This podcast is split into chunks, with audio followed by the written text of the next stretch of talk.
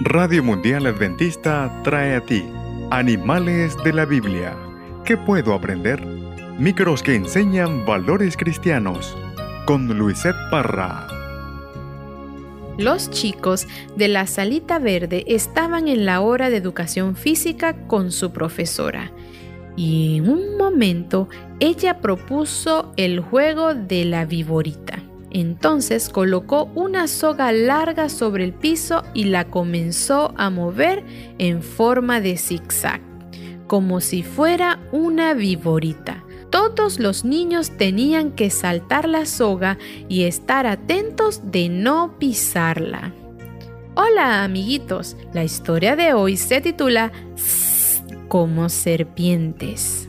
Algunos pasaban corriendo, otros saltaban con las piernas bien arriba y otros lo hacían cuidadosamente. Pero Vanina venía corriendo desde lejos y cuando llegaba hasta la soga frenaba y se volvía para atrás.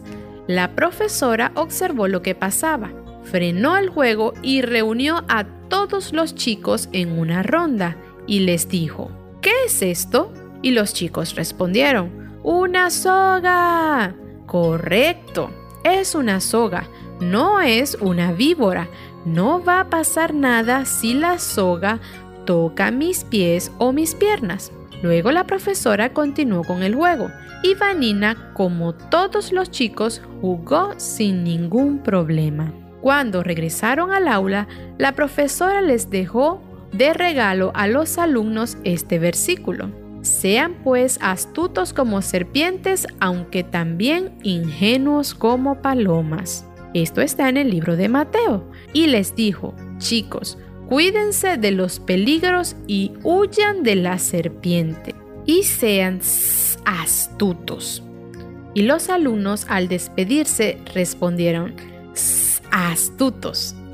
El valor que hemos aprendido de esta historia es la prudencia.